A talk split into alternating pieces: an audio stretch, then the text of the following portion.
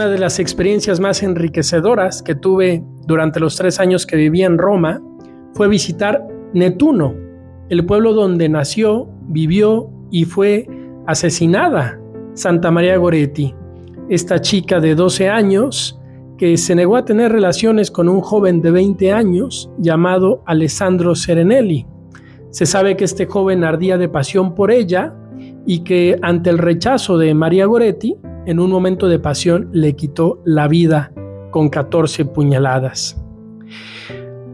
Uno de los momentos más fuertes cuando uno está en Netuno, sobre todo en la casa natal de María Goretti, es visitar la última habitación, donde se encuentra parte del testamento de este hombre, Alessandro Serenelli, el asesino, sus últimos pensamientos antes de morir. Les confieso que los leí con calma y me llegaron profundamente al corazón, por lo que en su momento decidí investigar su vida. Resulta que este hombre, tras el crimen, fue condenado a 30 años de prisión. Los primeros años de prisión los vivió con un comportamiento bastante negativo, era bastante revoltoso, peleonero, desobediente, tanto así que le dieron tres años de prisión solitaria.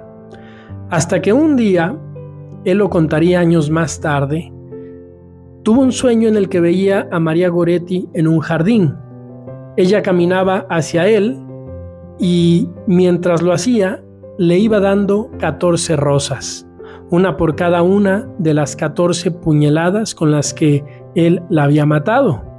La paz que sintió el joven Alessandro durante este sueño le permitió comprender que Dios y María Goretti la habían perdonado y a partir de ahí cambió radicalmente su comportamiento.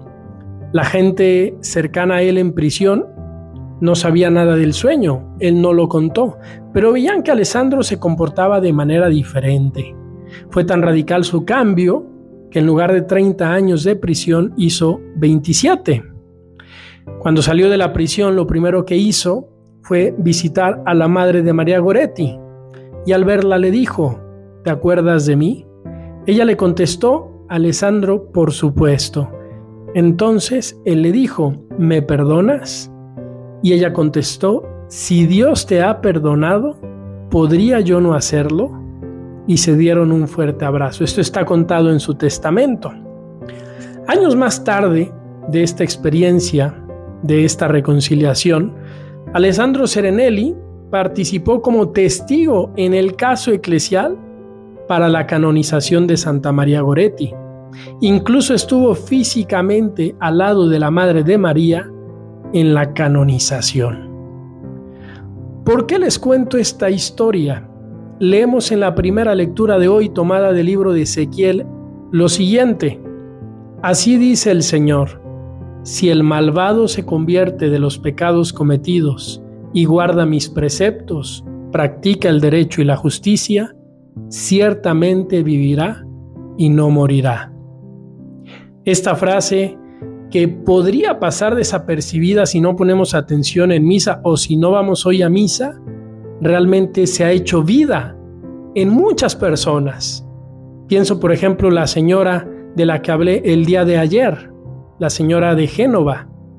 Y pienso ahora en este hombre, Alessandro Serenelli, un hombre pecador como todos nosotros, pero también perdonado, un hombre que dejó que la misericordia de Dios curara su vida, perdonara sus culpas y aliviara sus remordimientos.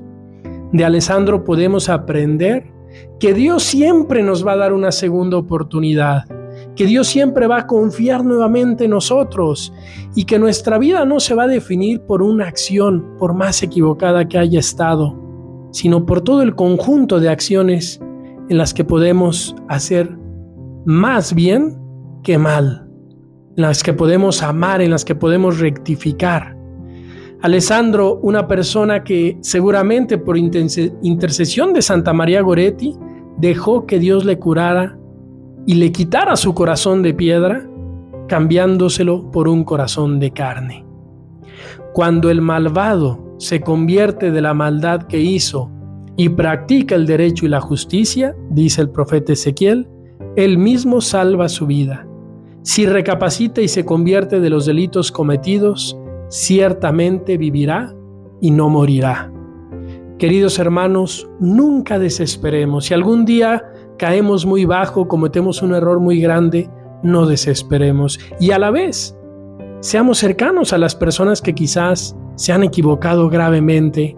Pienso en la gente que está en prisión y pienso en tanta gente que aunque no esté en prisión, sí vive como en una prisión espiritual, psicológica, por errores que ha cometido en la vida. Ojalá que podamos compartir esta esperanza que viene en la Biblia, un Dios que te da la oportunidad, que me da la oportunidad de volver a empezar, de recomenzar una y otra vez en este camino hacia la santidad. Que Dios nos bendiga a todos.